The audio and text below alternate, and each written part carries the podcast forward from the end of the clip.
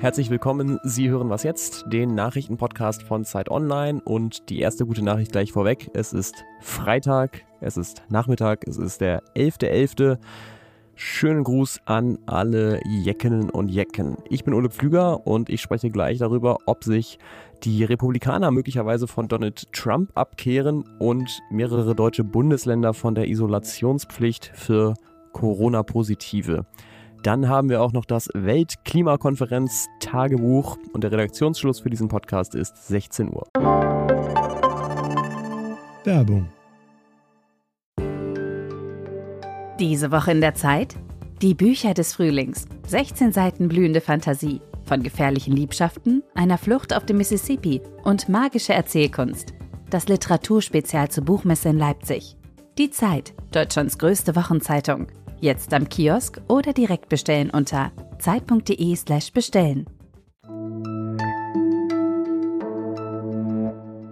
Noch ist das Ergebnis der Zwischenwahlen in den USA nicht sicher. Sieht vieles danach aus, als würden die Republikaner die Mehrheit im Repräsentantenhaus gewinnen und im Senat kann es immer noch so und so ausgehen. Aber die Republikaner hatten sich eigentlich einen triumphalen Sieg erhofft und erwartet, eine sogenannte rote Welle. Und dass die ausgeblieben ist, äh, schmeckt anscheinend doch ein bisschen nach Niederlage. Jedenfalls haben konservative Medien wie Fox News, das Wall Street Journal oder auch die New York Post nun in Donald Trump den Schuldigen gefunden und ihn relativ einhellig dafür verantwortlich gemacht. Aber ob das jetzt nur die Medien sind oder ob sich auch die Partei gegen Trump wendet, das ist ja nochmal eine andere Frage und die bespreche ich jetzt mit der Zeit-US-Korrespondentin Rike Havertz. Hallo Rike. Hallo Ole. Ja, mal nüchtern betrachtet, äh, stand ja Trump bei den Midterms jetzt überhaupt nicht zur Wahl. Warum wird ihm diese äh, vermeintliche Niederlage denn jetzt so angeheftet, selbst von seinem alten Haus- und Hofsender Fox News? Weil Donald Trump sich natürlich groß eingemischt hat. Also vor allen Dingen in den Vorwahlkämpfen der Republikaner hat Trump Kandidatinnen und Kandidaten seine Unterstützung entzogen oder eben zugesprochen und wollte damit das Kandidatenfeld beeinflussen. Hat er auch. Und es standen mehr als 300 Kandidatinnen und Kandidaten zur Wahl, die eben seine Lüge unter anderem von der gestohlenen Wahl wiederholen, also die auf seinem Ticket gefahren sind. Und natürlich war es damit eben auch eine, eine Abstimmung darüber, wie viel Macht er noch noch über die Partei hat und wie sehr die Wählerinnen und Wähler eben seinem Programm noch folgen. Und diese Bilanz war einfach sehr durchwachsen. Wie viel Rückendeckung hat er denn in der Partei noch? Sind das vor allem die Medien, die ihm das Vertrauen entziehen oder ist da mehr im Gange?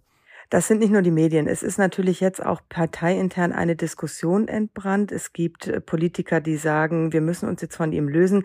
Noch nicht so die ganz, ganz Großen in der ersten Reihe, aber so Leute wie Chris Christie, der mal äh, Gouverneur war, sagt, äh, man muss jetzt einfach gucken. Es gibt auch im Hintergrund Großspender, die sagen, wir haben jetzt mehrfach mit ihm nicht gewonnen, weil man muss sich ja mal vor Augen halten, als er noch Präsident war, 2018 waren die Zwischenwahlen für die Republikaner sehr, sehr schlecht. Dann hat er seine äh, eigene Wahl 2020 2020 verloren und jetzt eben noch die Zwischenwahlen 2022, die, obwohl die Republikaner eine extrem gute Ausgangslage hatten, weil Joe Biden unbeliebt ist und weil die Wirtschaft nicht so richtig läuft, haben sie nicht wirklich große Erfolge feiern können. Und dann muss sich die Partei natürlich fragen, macht es noch Sinn, uns hinter diesen Mann zu stellen? Was ist denn deine Einschätzung dazu? Glaubst du, es würde den Republikanern eher nutzen oder eher schaden, wenn sie an Donald Trump doch festhalten? Ich meine, in zwei Jahren wollen sie ja wieder den Präsidenten stellen dann eigentlich. Wenn man jetzt aktuell auf die Situation guckt, würde ich sagen, es würde ihnen eher schaden, weil die Midterms gezeigt haben, dass die ganz extremen Stimmen sich nicht durchsetzen konnten. Und äh, in Präsidentschaftswahlen geht es vor allen Dingen darum, natürlich die Wählerinnen und Wähler zu überzeugen, die nicht eh schon republikanisch oder eben demokratisch wählen, sondern die unabhängig sind, die in der Mitte stehen, die sich ähm, immer mal so und mal so entscheiden. Und ich glaube, da würde dann Donald Trump Stand jetzt eher schaden als nutzen. Vielen Aber Dank. das muss ihn nicht abhalten. Nee, das, Sag ich noch dazu. das ist natürlich wahr, ja. Vielen Dank dir, Rike, ähm, in die USA, gerade ja nach Phoenix, glaube ich, ne? Ja, ganz genau. Danke dir, Ulle. Die erste Woche des UN-Klimagipfels in Sharm el-Sheikh in Ägypten geht langsam zu Ende.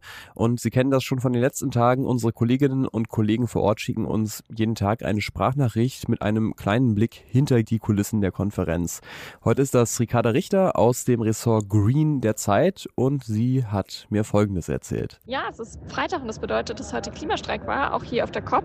Ich war heute Morgen da, als zwischen den riesigen Kongresszelten hier gestreikt wurde. Und normalerweise findet das während der Weltklimakonferenzen draußen auf der Straße statt, zusammen mit der Zivilbevölkerung, ähm, sowie letztes Jahr in Glasgow, wo an die 100.000 Menschen zusammengekommen sind. Das ist hier in Ägypten aber überhaupt nicht denkbar und möglich. Die Lage ist für Aktivistinnen und Aktivisten extrem gefährlich, weshalb man sich entschieden hat, hier auf UN-Gelände zu bleiben. Und was auffällig war, ist, dass es auch bei der Demo hier vor allem um das Thema Loss and Damage ging, also die geforderten Schadensersatzzahlungen der Industriestaaten an die Länder, die am meisten vom Klimawandel betroffen sind, für die Verluste und Schäden, die schon jetzt entstehen.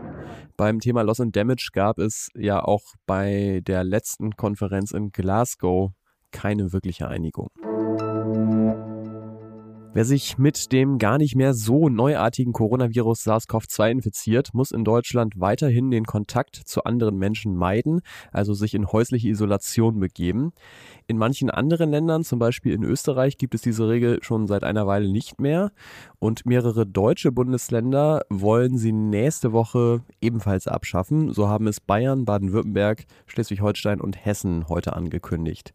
Stattdessen planen die Länder andere, sanftere Maßnahmen für positiv Getestete.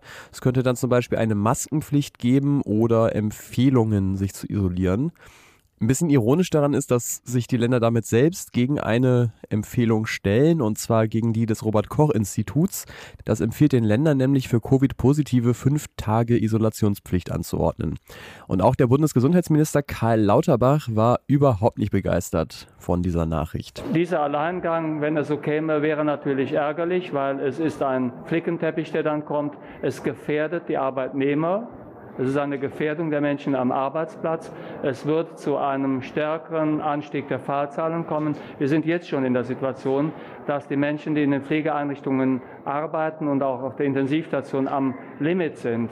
Das kommt jetzt zur Unzeit und findet nicht die Billigung der Bundesregierung. Und wenn Sie sich jetzt übrigens freuen, weil Sie das sperrige Wort Isolationspflicht nicht mehr so oft hören müssen, habe ich noch eine schlechte Nachricht für Sie. Die neuen Regeln bezeichnen die Länder nämlich selbst als absonderungsersetzende Schutzmaßnahmen. Die ukrainische Regionalhauptstadt Cherson ist ja in den letzten Tagen von der russischen Armee geräumt worden. Es war die einzige Regionalhauptstadt, die Russland erobern konnte. Heute haben jetzt ukrainische Truppen die Stadt erreicht. Das teilte das Verteidigungsministerium der Ukraine mit. Gleichzeitig meldet die russische Seite, dass sie von der anderen Seite des Flusses in Cherson die ukrainischen Truppen beschießen würde. Was noch? Die dänische Fußballnationalmannschaft der Männer darf bei der WM in Katar nicht mit Trikots trainieren, auf denen Menschenrechte für alle steht.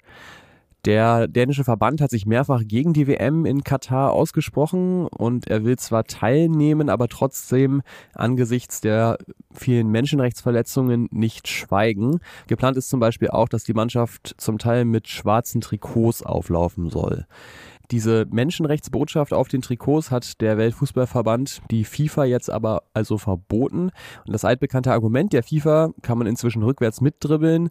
Sie will, dass der Sport unpolitisch ist und bei ihren Veranstaltungen keine politischen Botschaften verbreitet sehen. Zwei Dinge frage ich mich dazu. Erstens, ist Menschenrechte für alle wirklich eine politische Forderung?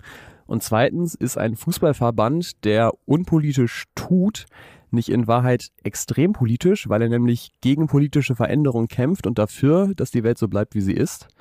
Wie die Welt in Katar gerade ist, zum Beispiel für Gastarbeiter, können Sie übrigens in unserem Podcast Geld macht Katar hören. Den haben unsere Kolleginnen aus dem Investigativteam zusammen mit der ARD produziert. Den finden Sie auf Zeit Online, bei der ARD und überall, wo es Podcasts gibt.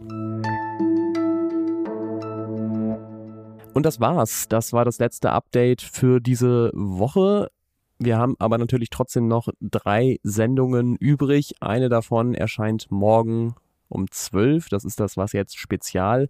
Und da haben wir Stimmen von Betroffenen der Klimakrise aus der ganzen Welt zusammengetragen. Hier zum Beispiel Farhad Said aus Pakistan. We had that intense rainfall, a record-breaking rainfall. Der von den schrecklichen Bildern nach extremen Regenfällen berichtet. The images which came to my mind, those were uh, really horrific. Ich bin Ole Pflüger, sage vielen Dank fürs Zuhören und wie immer können Sie uns natürlich schreiben an wasjetzt.zeit.de. Tschüss und bis zum nächsten Mal.